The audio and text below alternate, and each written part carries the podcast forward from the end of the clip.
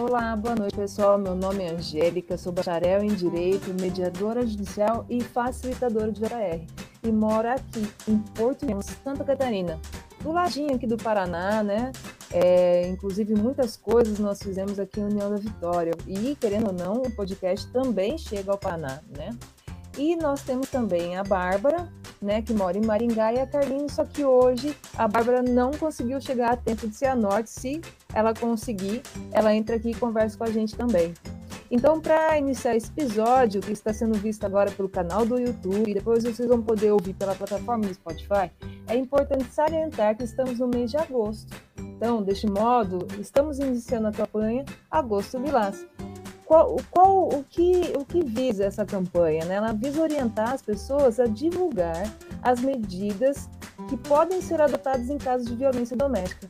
Então, são os órgãos, as entidades envolvidas, as redes de suporte disponíveis e os canais de comunicação existentes para essas denúncias, além da promoção de debates e ações para esclarecer e sensibilizar esse assunto. E é o que nós estamos fazendo. O podcast faz isso já desde agosto do ano passado, começou com agosto Lilás também, e vem nessa caminhada, né? E dia 20 de julho falamos sobre a cultura do estupro. Hoje falamos, temos esse bate-papo, daqui a pouco vou falar para vocês. E no dia 9, nós também temos continuidade a respeito desse debate. Então, pessoal, a luta é diária para evitar não só casos crescentes de feminicídio no estado do Paraná e no Brasil, como também a eliminação de todas as formas de violência contra as mulheres. Atualmente, encontramos um, salário, um cenário alarmante de violência sendo fomentado com a Covid-19. Só no último ano tivemos mais de 200 casos de feminicídio. Falar um pouco dos casos recentes no feminicídio é lembrar a dor que nós sentimos aqui no Paraná. Isso, pessoal, porque a última é, live que teve agora, dia 22 de julho, que era no dia do combate estadual do feminicídio, foram colocadas 73 cruzes de mortes de paranaenses. Vejam bem. Se eu puxar aqui, dia 23 de fevereiro de 2016, houve uma vítima de 30 anos que levou um tiro do marido, vejam bem, policial militar.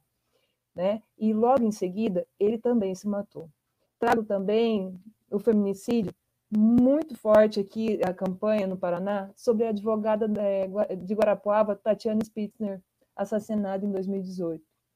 Temos também, em 2019, uma mulher que foi morta a tiros pelo ex-companheiro durante uma festa. E o suspeito também se, se matou logo depois. A juíza Viviane Vieira Aronense, do Tribunal de Justiça do Rio de Janeiro. Agora, se a gente for contar de janeiro a maio, deste ano, tivemos o caso da Sidney Mariana da Costa, tivemos o caso de Luciana Ávila, Maria, Maria Helena de Jesus, Sandra Curti. Agora, próximo, 22 de junho, também tivemos o assassinato, o feminicídio de Ana Campestrini, em Curitiba. E bem recente, dia 23 do 7, a jovem de 18 anos que foi morta a facadas em Guarapuava, Sabrina Delgado Marcondes. Então, pessoal, temos casos muito recentes, muito fortes é, no estado do Paraná. E a gente tem que perceber que, mediante tudo isso, essas relações de violência, o Paraná não está parado.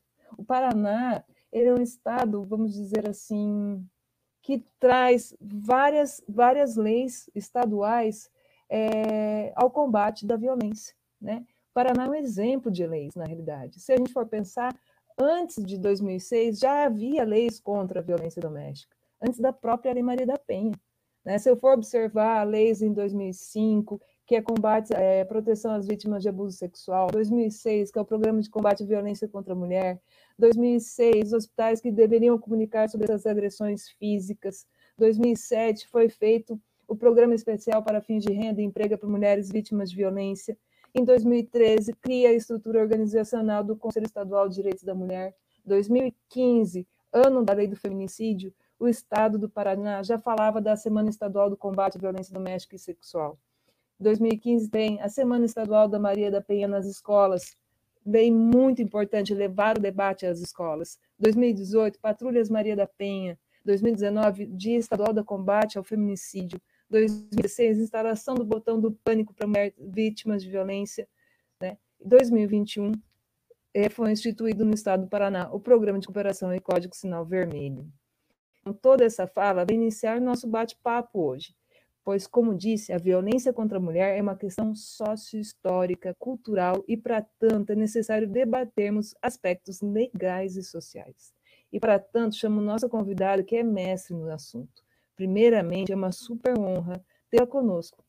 É desembargadora, coordenadora da Coordenadoria Estadual da Mulher em Situação de Violência Doméstica e Familiar, doutora Ana Lúcia Lourenço.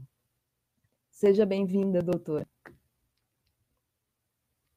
Boa noite, Angélica, boa noite a todos e todas que estão nos ouvindo. Muito obrigado por ter me feito o convite, né? E possibilitar esse espaço para a gente nós apresentarmos o trabalho que é desenvolvido pela nossa coordenadoria. Boa noite, doutora. É, uma, é um grande prazer falar com a doutora aqui, porque a gente sempre está acompanhando os trabalhos do TJ Paraná, da Procuradoria da Mulher, e sempre está vendo é, medidas né, de combate a todas as formas de violência. Né? Vários, vários assuntos que eu trouxe foram leis que foram trabalhadas pela própria Procuradoria. Né? E um, acho que foi mês passado, a, a doutora vai me corrigir, que foi o lançamento do mês passado, é junho, né? Lançamento do protocolo do feminicídio, que é o que nós vamos falar hoje, né? E, o que eu sempre penso assim, por exemplo, a Lei Maria da Penha, né, de 2006, ela traz é, as questões de gênero relacionadas aos crimes contra a violência doméstica, né? E, isso é muito importante trazer, o protocolo traz no, lá na sua introdução a respeito disso. Depois de 2015 veio o feminicídio, que ele traz lá os termos condição do sexo feminino, né? Apesar da abordagem no projeto de lei né? Quem estudou e quem leu sabe sobre isso, que também tinha como início condições do gênero feminino e foi modificado é, no próprio Senado. E o protocolo, doutora, o que, que ele traz? O que ele relata a respeito dos, da violência é, contra a mulher? O que ele aborda? Né? Ele vem como a, a Lei Maria da Penha, ele vem como feminicídio, o que, que ele visa proteger? Pois bem, para falar do protocolo, tem que falar um pouquinho antes do trabalho que é desenvolvido pela nossa coordenadoria. É, a, a CEVID, que é, que é a Coordenadoria Estadual da Mulher em Situação de Violência Doméstica e Familiar do Tribunal de Justiça do Paraná, ela foi criada em 2011, através de uma resolução, né? E, e ela é responsável pela elaboração e execução de políticas públicas no âmbito do Poder Judiciário, relativas às mulheres em situação de violência doméstica e familiar. É, nós temos diversas atribuições, desde elaborar sugestões para aprimorar a estrutura do judiciário na área de combate e prevenção à violência doméstica e familiar, é, também dar suporte aos magistrados e servidores e as equipes multiprofissionais, sempre visando a melhoria na da qualidade do serviço, no atendimento às vítimas. É, e promovemos a articulação interna e externa do Poder Judiciário com outros órgãos governamentais e não governamentais é, para a implementação de programas de, de, que venham erradicar a violência doméstica ou diminuir, né, minimizar os efeitos da, da violência doméstica e familiar contra a mulher. Pois bem, então o protocolo foi uma dessas articulações porque, na verdade, o protocolo ele, é um, ele derivou de uma ação interinstitucional. Então, não foi só o Tribunal de Justiça que, que fez, né, nasceu o protocolo. Muito embora nós tenhamos eh, feito a cerimônia de lançamento recentemente lá no, nas dependências do Tribunal de Justiça, o protocolo ele, ele nasceu de um grupo de trabalho em 2017, através de uma resolução é, das secretarias de Estado é, da Justiça e de Segurança Pública. E esse, e, e, e esse protocolo, é, melhor, melhor, dizendo, desse grupo de trabalho, né, para se, se, criar o protocolo, o Tribunal de Justiça participou através da, da CEVID. Né? E por que a necessidade do protocolo? É justamente para dar é, atenção as diretrizes nacionais é, para investigação processamento e julgamento com perspectiva de gênero, de mortes violentas de mulheres. Né?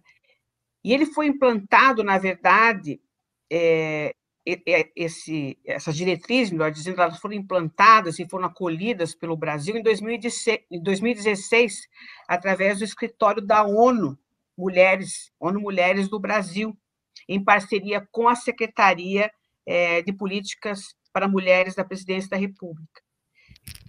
Então, a partir daí, todos os estados tiveram que se adequar a essas diretrizes. Tá? E, então, o Paraná se reuniu através desse grupo de trabalho e começou a fazer várias reuniões, né, durante um período de quase mais de três anos e meio, começamos em 2018, e, e nesse início de ano, agora 2021, é que houve o encerramento desse trabalho. De forma que, nesse documento, é, cada órgão e instituição apresenta a forma como vai atuar, tanto na investigação como no processo, né, é, nos casos de, de feminicídio, seja de forma tentada ou consumada. E esse documento ele propõe sugestões para a adaptação né, de cada um desses órgãos às chamadas diretrizes nacionais, né, que eu comentei, né, que derivaram é, de uma política implementada pelo escritório da ONU Mulheres.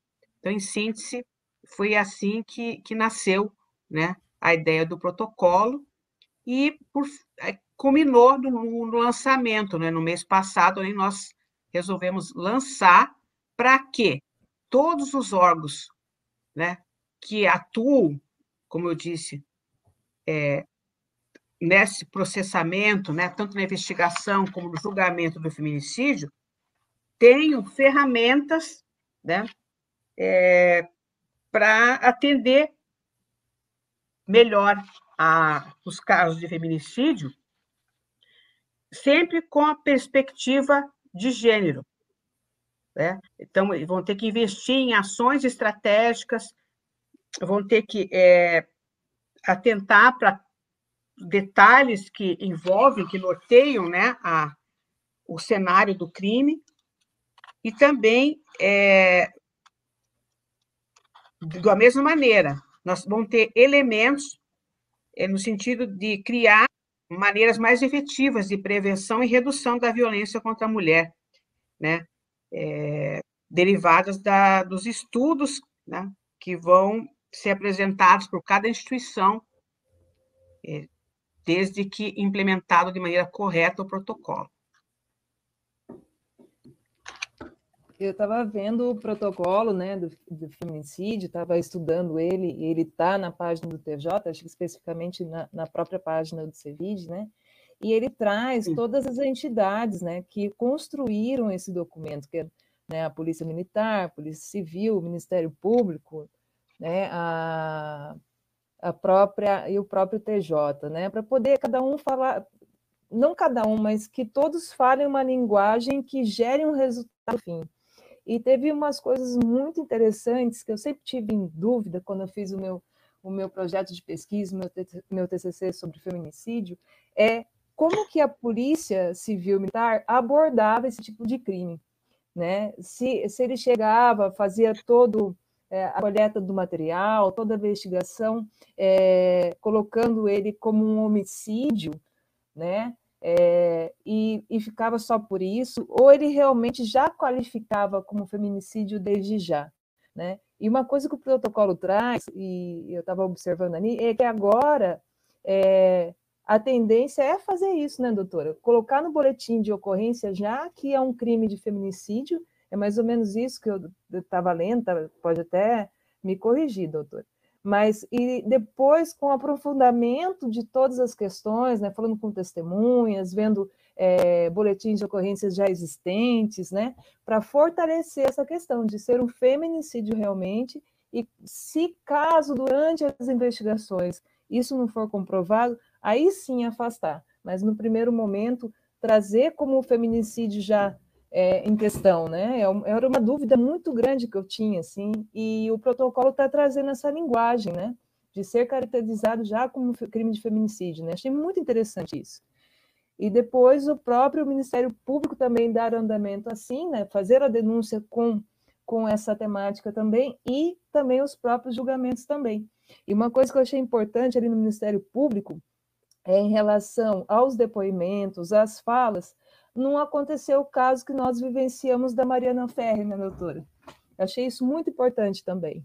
Sim, é, é, você, é, você levantou as questões bem importantes. É, primeiro, que nós temos todo esse material, está disponível na nossa página né, do, do da CEVID, que está inserida no portal do Tribunal de Justiça, né, que é www.tjpr.jus.br, na página Serviços, ali no ícone Serviços ou Cidadão, é, é fácil de encontrar a página da CEVID e lá na, na aba Documentos, nós temos lá na íntegra o protocolo do feminicídio. E sobre essa questão é, do correto enquadramento dessas mortes violentas de mulheres, antes de 2015, realmente é, existiam dados inconsistentes, porque muitas vezes, não generalizando, mas ocorriam situações em que a investigação policial ela, ela categorizava é, realmente como homicídio, porque não existia um, um, ainda um regramento legal, né, não existia ainda agravante do feminicídio, mas também a, a questão não era só enquadramento, a questão é que não se investigava com essa perspectiva de gênero, né? É, segundo, é, é, o, o, o, no sentido de, melhor dizendo, de preservar a dignidade ou memória da vítima, né? E também é, impedindo que se criasse estereótipos e preconceitos em relação a essas vítimas, né? É, e daí a necessidade, é, e daí né, o protocolo veio realmente para é, é, não para alterar a forma de investigação, só para reafirmar a necessidade de, de que se, ao fazer o levantamento né, na, na investigação, que se faça um correto enquadramento dessas mortes de acordo com o tipo penal agora que, que é estabelecido pela Lei 13.104/2015, né? E, e, então, dessa forma, nós vamos contribuir para que as, essas investigações é, sejam realizadas sempre com essa perspectiva de que essas mortes podem, como você falou, ser decorrentes de razões de gênero, né? Pode ser que ao final da investigação não se chegue a essa conclusão, mas tem que ter essa perspectiva na investigação, né? E também, eventualmente, ter no processamento e julgamento. E por que tem que ter essa perspectiva, né? Que essa morte pode ser decorrente de razões de gênero? Porque a causa principal é a desigualdade estrutural de poder e direitos entre homens e mulheres, né? Ainda presente na nossa sociedade. Então, daí que há necessidade de é, existir um protocolo que atente para, esse, para essa, é, para essa linha de investigação, né, com essa perspectiva de gênero.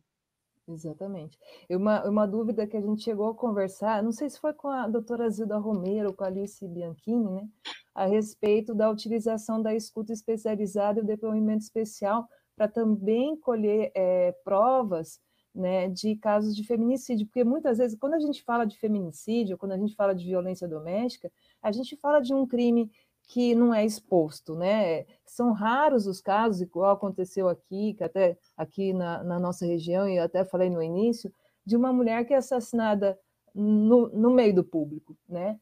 Vários tipos de violência e casos de feminicídio são feitos dentro de casa. E vários têm, têm como testemunhas suas crianças, né?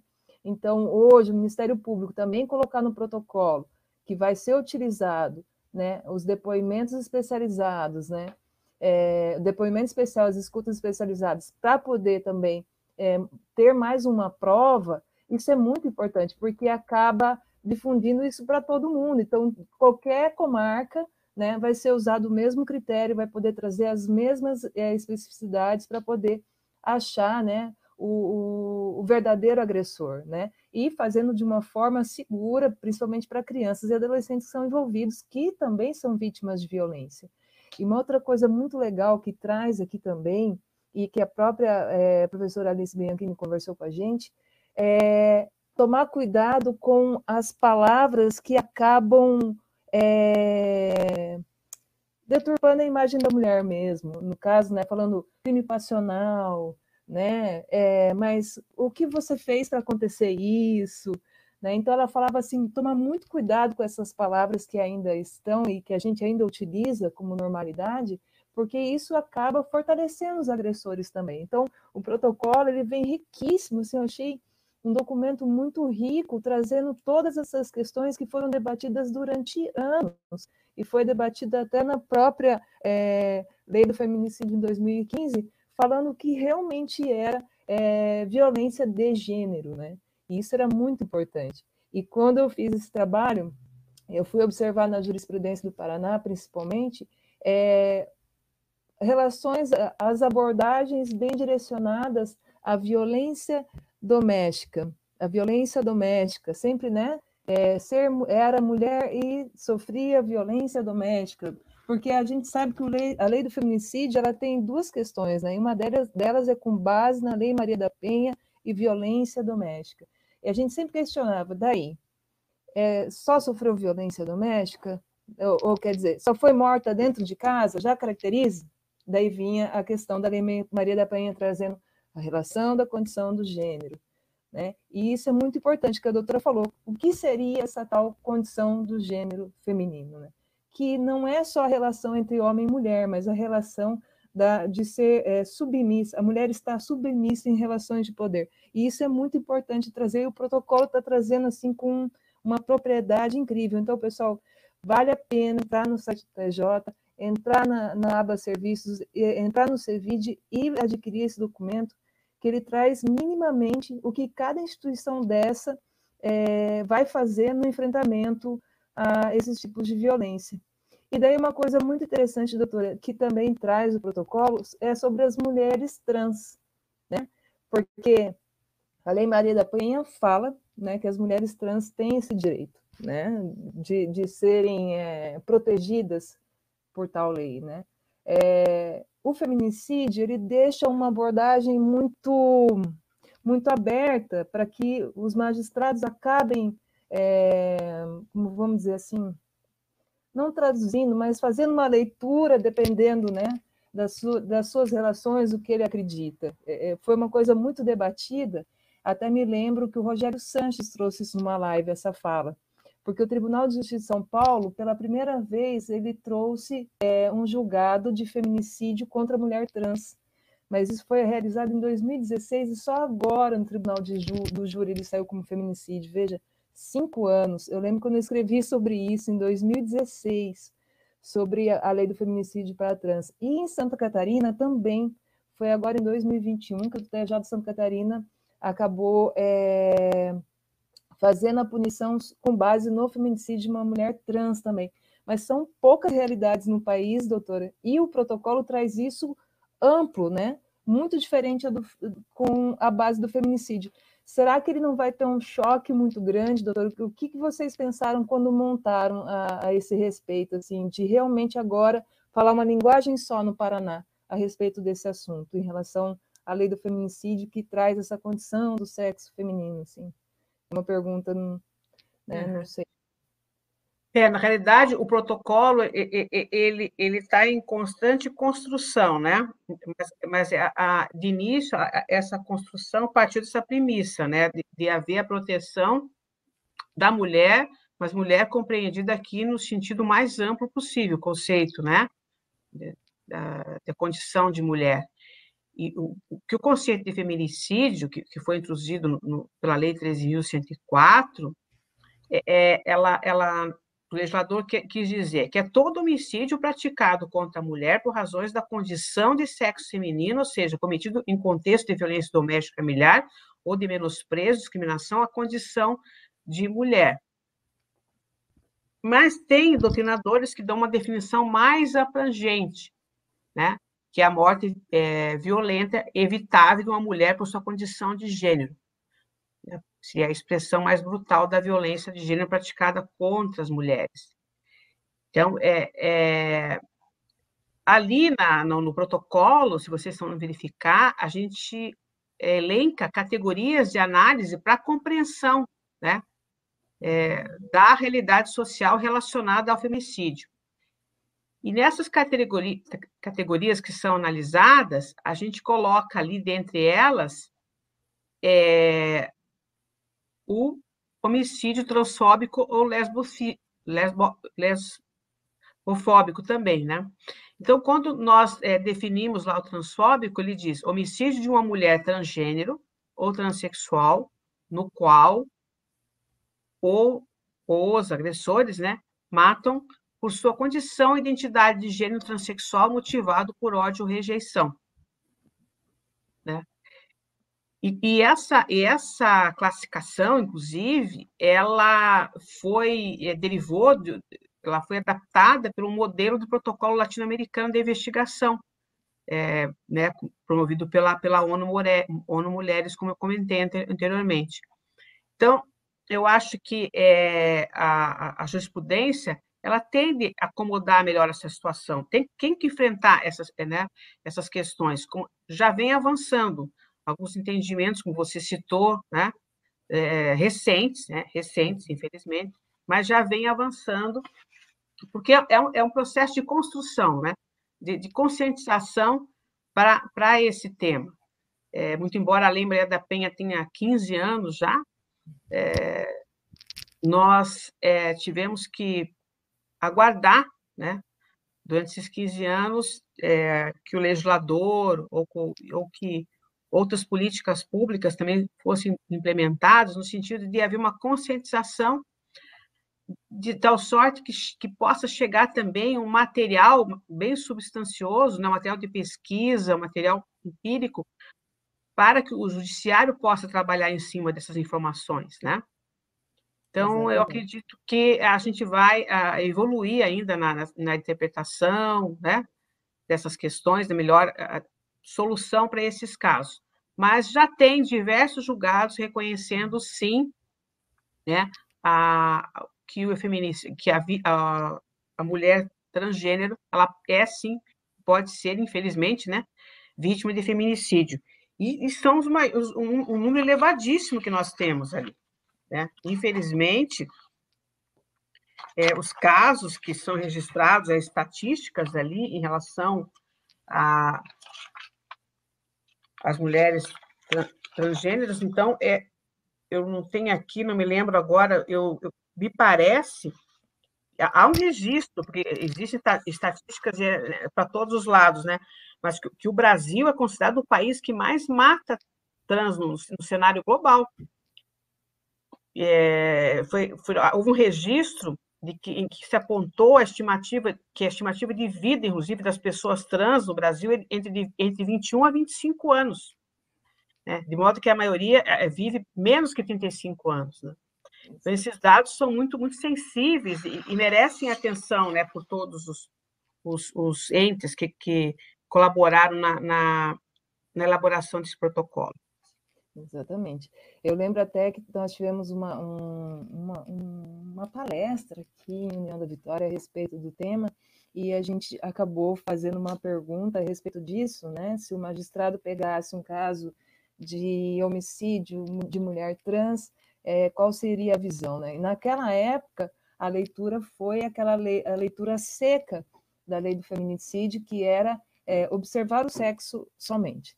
Né? E hoje, é, com um protocolo trazendo essa linguagem bem uniforme, universal, né, e trazendo essas questões é, não só doutrinárias, mas de estudiosos, né, na área do, também do social, que é muito importante, né, é, a, vai ampliar é, essa fala da proteção contra a mulher trans também. E é muito interessante que várias temáticas que a, a a desembargadora trouxe, que vão ser realizadas em políticas públicas, preparações, e já, vocês já saíram à frente, porque em julho começou né, o curso para formação de magistrados do Paraná, né, para abordar essa temática, falar sobre o protocolo e sobre as relações de violência. Então, ele ainda está acontecendo, pelo que eu estava vendo, até o dia 23 de agosto né, acontece isso. E, e, e essa capacitação, doutora, ela está sendo só em relação é, é com os magistrados, mas em relação a só os órgãos ligados ao tribunal, ou também essas pessoas que fizeram parte da construção do protocolo, elas também estão interagindo para ter essa melhor capacitação, por exemplo, a Polícia Civil, a Polícia Militar, né, órgãos de saúde, o Ministério Público, está sendo, tá, como que está acontecendo essa capacitação? Bom, no enfrentamento aí à violência doméstica, é, cada órgão da rede é, tem a sua autonomia para desenvolver os cursos de capacitação de seus agentes. Mas muitas, muitas vezes nós fazemos consórcios, né? Nós, nós, nós nos reunimos e fazemos eventos em conjunto, de tal sorte que daí é, é, nós também promovemos em conjunto essa, essa, é, essas capacitações, ou até oferecemos também. Por exemplo, eu tenho um curso, às vezes, que eu realizo lá na CEVID, no Tribunal de Justiça, nós ofertamos também a outros órgãos. Mas esse, esse, esse curso que você citou aí, é, ele está sendo realizado pela Escola Judicial do, do Tribunal de Justiça, né? E esse curso ele é destinado a magistrados e servidores do, do Tribunal de Justiça do Paraná, né? sobre a temática da violência doméstica e familiar. É, é um curso que, principalmente, os magistrados têm que fazer, né? É, os magistrados que atuam nessa área, né? tanto para poderem é, trabalhar de maneira mais consistente né, e mais eficiente né, nos, junto aos processos das suas varas, dos seus juízos, mas também é, para que é uma condicionante hoje, para que eles possam requerer promoção, remoção, eles têm que comprovar que fizeram esses cursos, né? Porque tem esse conhecimento. É, por outro lado, nós é, sempre fazemos outros eventos, outros cursos, pretendemos também é, continuar oferecendo, e, e dar maior amplitude também para que todos possam ser beneficiados com essas informações, né? Então, é, agora na, em agosto, já estamos aqui, né, início de agosto, mas vai, vai acontecer no dia 16, dia 22, a segunda semana da, pela Paz em Casa, que é promovida em todos os tribunais de justiça do país.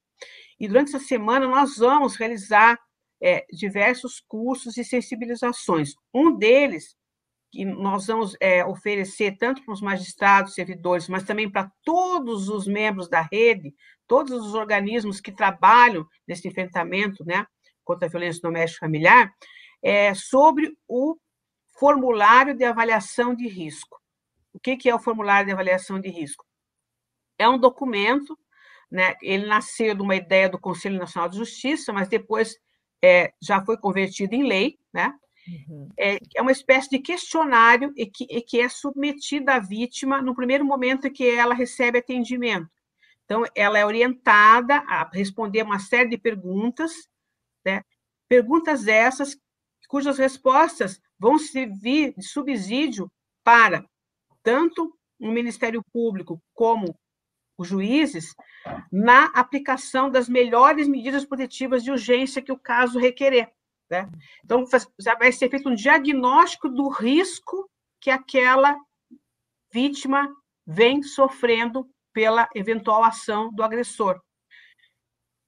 E, é, esse diagnóstico vai permitir, como eu disse, a aplicação da medida protetiva mais recomendada para aquele caso e, ao mesmo tempo, ele vai servir como instrumento de prevenção ao feminicídio.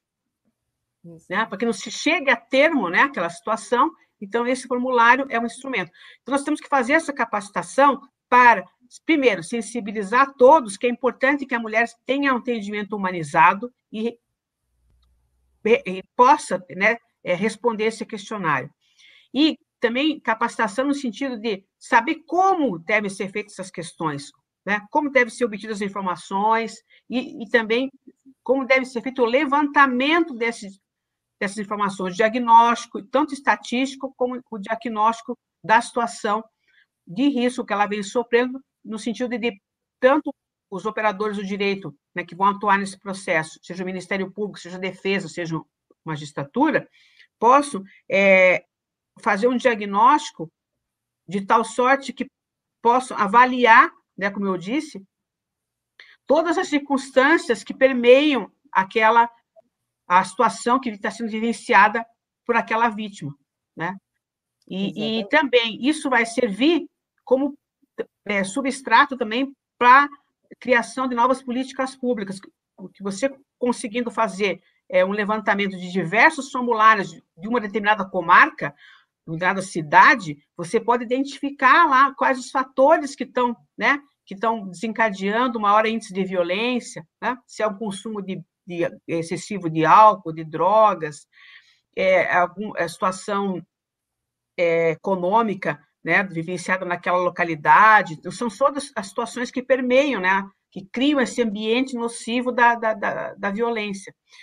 Então, é, é, vai ser bem interessante esse, esse curso, que ele vai ser ministrado, aberto também ao público, né, é, no sentido de, serão dois magistrados, eu vou fazer só a mediação, dois magistrados que participaram, inclusive, é, na implementação desse formulário no sistema Projude, aqui do Paraná, que é o sistema eletrônico do nosso tribunal. Então, é, esses dados eles vão ser, poder ser levantados em tempo, em tempo real, porque o, o formulário ele já está implantado no Projude. Né? Só é, import, é precisamos capacitar. Exatamente, é importante para perceber o perfil né, existente nas comarcas, o perfil do agressor, o perfil da vítima, para que se possa trazer políticas públicas, possa tra é, trazer trabalhos preventivos, é como a doutora falou. Se a gente for olhar também, eu estava para a doutora, ó, remexi, doutora, o site do TJ do CEVID, hein? É, se a gente for olhar nos bancos de dados do, do tribunal, né, trazido até pela própria CEVID, os números de casos de feminicídio no Paraná em 2019, 2020, 2021, até o momento, é assim, alarmante. Igual eu falei, 2019 ele vem com 216 casos de feminicídio, 2020 com 211, e até agora, em junho, já estão computados mais de 90 casos, né? E se, se a gente for ver nos casos de violência doméstica, são mais de 40 mil né? Nesses dois anos aí que vieram, 2019 e 20 e 2021, já estamos com 20, é, 221 mil casos já passando, né? Então, como é importante esse formulário e como é importante fazer essa prevenção para que venham trabalhos afins, igual é, trabalho em cima dos agressores, né? Trabalhar com eles na parte terapêutica, né? Para que ele possa se sensibilizar em relação ao que são questões de gênero, o que ele vivencia na normalidade, né, questões de é, mercado de trabalho para essas mulheres que sofrem violência, para que se possam libertar, às vezes até relações de divórcio, alimentos, né, para ser trabalhado junto com o, o magistrado da, da família, para que possa alcançar né, isso com maior efetividade, para que a mulher não fique presa a casos de violência. Então, assim, é muito importante saber, dentro da comarca, com o que a gente está lidando, para poder ir antes né, que cause o feminicídio, que foi o caso que nós tivemos aqui, né? Olhar que ele estava armado, que ele tinha arma e que poderia chegar a esse processo, talvez podia ser evitado fazendo todo esse trabalho. Então, pessoal que queira saber sobre os bancos de dados, isso é público e está lá na página do TJ, né, no CEVID, no banco de dados, trazendo toda essa estimativa em relação a medidas protetivas de urgência, né, que no Paraná em 2019 foram é, proferidas mais de 30 mil, 2020 mais de 35 mil, e esse ano ainda, esse ano já estamos com 20, 19 mil, mais de 19 mil medidas protetivas. Então é importante, às vezes a gente acha que não há violência. Não há violência. O Paraná é um estado calmo, onde não há violência. É, isso é um absurdo. Não, pessoal. Os dados estão falando ali que é. Nós somos, é, acho que o quarto ou quinto estado em violência doméstica né? não sei se mudou esse cenário. Santa Catarina também está entre os cinco também maiores estados de violência doméstica, tanto que temos casos assim é, muito infelizes né, nesses últimos anos a respeito disso. E uma das campanhas também que a CEVID bateu muito forte ano passado, esse ano acabou ganhando força com a lei estadual, né, é 20.595 de 2021, e que agora é lei nacional é, que é a Lei Nacional 14.188 de 2020, que é sobre a campanha do sinal vermelho, né, doutora? Isso é uma, é uma campanha muito importante e agora virou, virou lei, né? E a CEVID já fazia um trabalho muito forte desde o ano passado. A doutora quer falar um pouco sobre, sobre esse trabalho? Ah, sim, quero sim. Só quero acrescentar também que eu esqueci de falar aqui, nessa Semana da Paz em Casa também, nós, nós vamos encaminhar a programação para vocês divulgar, nós vamos também, também promover um curso de sensibilização, melhor dizendo, curso não, desculpe, um webinário que vai tratar sobre é, o, o grupo, como você mencionou ali, eu lembrei, né, os grupos reflexivos responsabilizantes para homens autores de violência doméstica e familiar. Porque a existência desses grupos está prevista né, nos artigos 35 e 45 da Lei Maria da Penha. Então, a CEVID é, já tem na nossa página, está consta lá, nós temos um guia teórico e um guia prático, né? O guia teórico ele prevê lá a orientação, como criar e como conduzir esses grupos reflexivos, né? Exato. E, e nós vamos fazer é, uma, um webinário para novamente discutir a necessidade das comarcas né, implementarem é, a criação desses grupos, né, fazer uma sensibilização e, e também é, fazer um relançamento desse guia, né? dar mais visibilidade para esse material. Então, eu só queria aproveitar para falar sobre isso também. E quanto à lei aí do, do sinal vermelho que você comentou, então é a lei 14.138 de 28 de julho, uma lei recente, agora de 28 de julho de 2021, o, que que ela, ela, ela definiu? Ela definiu o, o, programa de cooperação sinal vermelho contra a violência doméstica, né? Como uma das medidas de enfrentamento aí na, na, na violência doméstica e familiar contra a mulher, em todo o território nacional. Nós já tínhamos uma lei estadual aqui, o Paraná já tinha essa lei, né? Essa lei aqui é nível federal. Então, ela define um programa de cooperação, né? É, de forma que também se altera ali a modalidade da pena de lesão corporal simples cometida contra a mulher por razões de condição de sexo feminino e cria o tipo penal de violência psicológica contra a mulher também. Uhum. Né? E o que, o que é o sinal vermelho? É no sentido de criar um ambiente de forma a viabilizar assistência e segurança à vítima. É, a partir do momento em que ela faz a denúncia por meio de um código. Qual código? Um sinal em formato de X, né? É, na palma e na, na, palma da mão e na cor vermelha. E identificando esse, esse, esse sinal, quem via qualquer é, órgão público ou, ou mesmo privado, né, em que essa mulher se dirigir e, e observar que ela apresenta esse sinal na palma da mão, é, deverá é, fazer um encaminhamento a, dessa vítima ao, ao atendimento especializado na, na, na, sua localidade, no órgão mais próximo, delegacia da mulher ou é, na delegacia mais próxima. Mas como fazer isso? É, primeiro vão ser realizadas campanhas informativas e também a capacitação de, desses profissionais que vão participar do programa. Então, é, é a lei prevê isso. Aqui no, no, Paraná, é, como no resto do Brasil, quando a, essa campanha começou, as farmácias, que foram as primeiras que, que fizeram um convênio né, com a Associação dos Magistrados do Brasil, e, e também elas ajudaram nessa campanha de divulgação e fizeram a capacitação dos seus profissionais, dos atendentes de farmácia. Né? Então, ali que nasceu a campanha mesmo do Sinal Vermelho. E essa lei veio institucionalizar né, para todo o território nacional.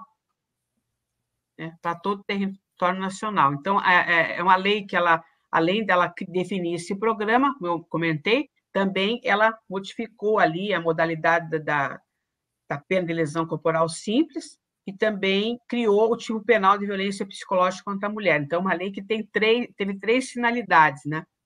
Exatamente. E quanto à campanha, nós vamos aguardar, porque daí tem, tem que ter uma regulamentação, sabe, Angélica? É, uhum. Regulamentação a nível nacional de como é, é, vai se fazer essa campanha, quais órgãos podem participar, como que vai ocorrer essa capacitação, né? É, vão ter que ser feitos termos de cooperação, né? Parcerias, né? Público-privadas, para que isso de, realmente aconteça no âmbito nacional. Exatamente.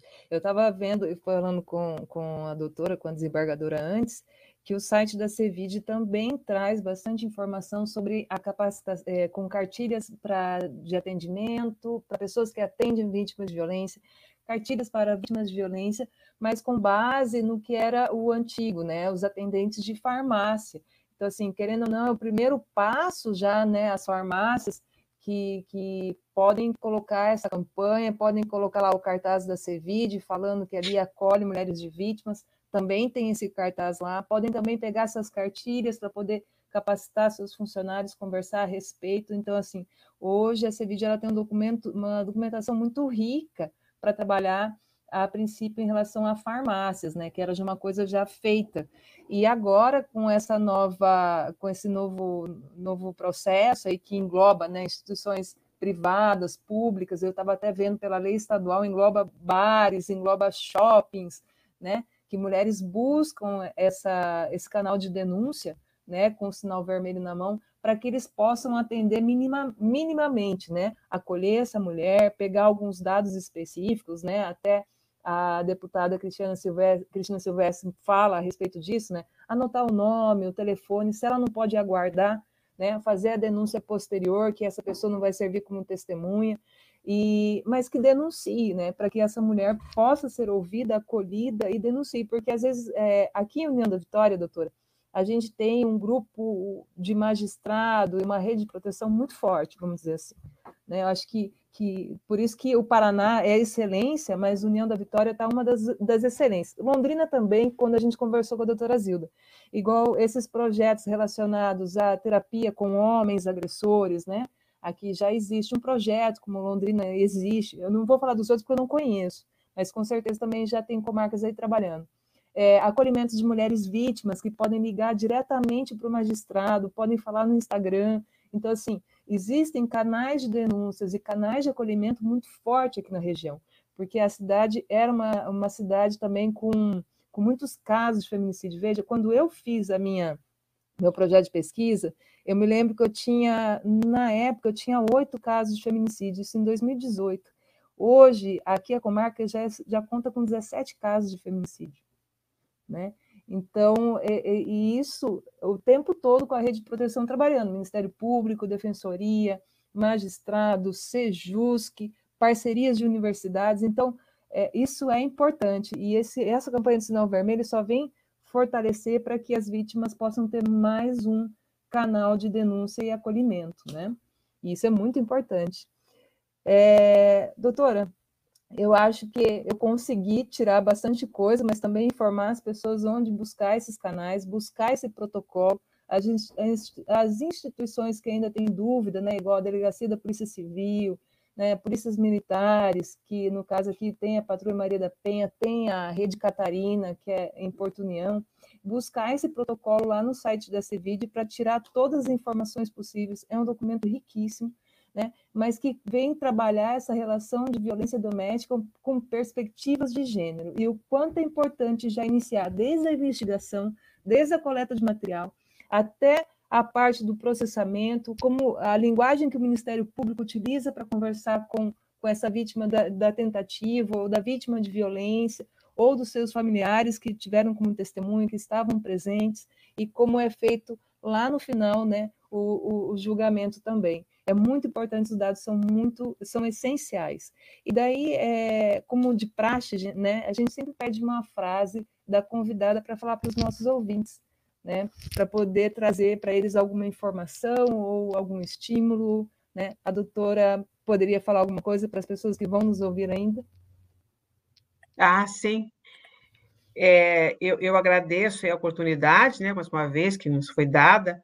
É, antes de, de, falar a frase final, é, nós, nós temos, além do acompanhamento hoje na implementação do protocolo feminicídio, uma vez que ele foi lançado, nós vamos acompanhar, né, a verdadeira implementação dele. Nós temos aí outras 14 ações em andamento, né? dentre elas aí a implementação do formulário de avaliação de risco, a constante capacitação de servidores magistrados, como eu disse também, a implementação de novos grupos reflexivos para atores de violência doméstica, o acompanhamento também aí do funcionamento do botão do pânico, que existe em todas as comarcas, né, agora do Paraná, desde julho. É, estamos agora também vendo com o Conselho Nacional de Justiça para remeter o conteúdo de todas as medidas protetivas de urgência do Paraná para um banco de dados que vai ser é, é, é implementado lá junto ao, ao Conselho Nacional de Justiça em Brasília. Também estamos aí tentando implementar a patrulha estadual da Maria da Penha em todo o estado do Paraná, né? Existem alguns municípios, através da Guarda Municipal, nós queremos implementar em todo o estado. É, estamos também aí tentando diminuir o tempo médio de tramitação dos processos, né?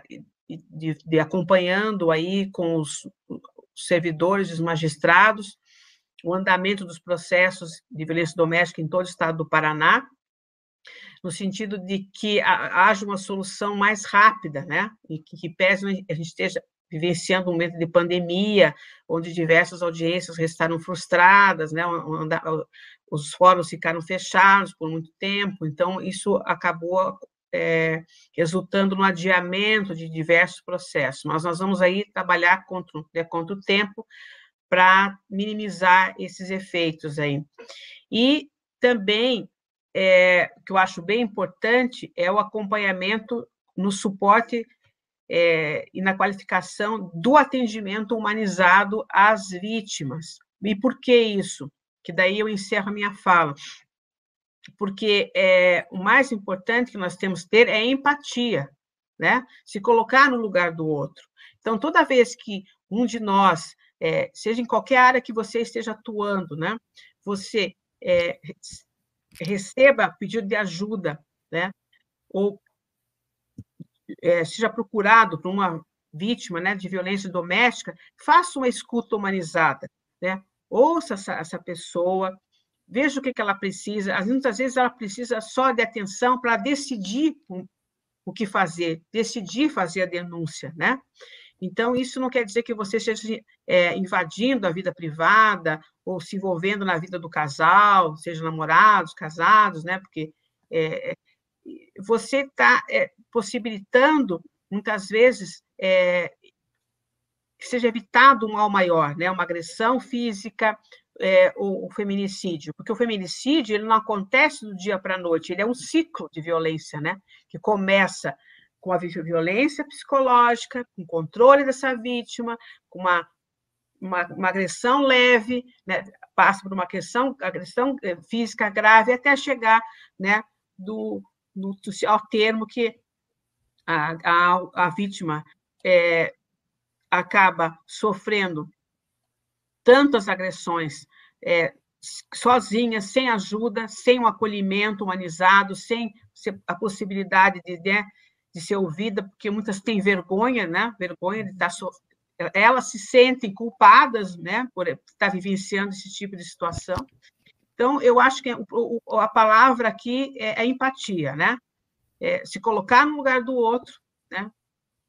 E possibilitar uma escuta mais humanizada. Então, isso que eu sempre proponho aí pra, quando é, faço alguma intervenção ali com os, com os servidores e magistrados, que, mais do que tudo, nós precisamos melhorar nesse atendimento humanizado a todas as vítimas de violência doméstica.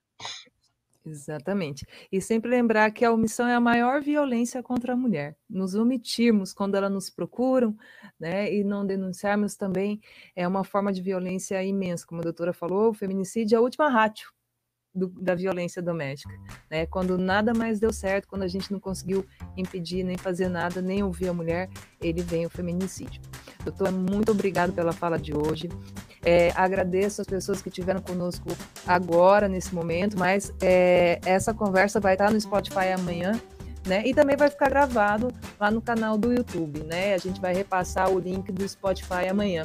Então, finalizando para o podcast, agradecendo novamente a participação da, da doutora, né? É, e lembrando sempre, pessoal, cuidado com a Covid, né? Nós não paramos ainda de lutar contra esse vírus, então vai depender muito da gente, de se cuidar.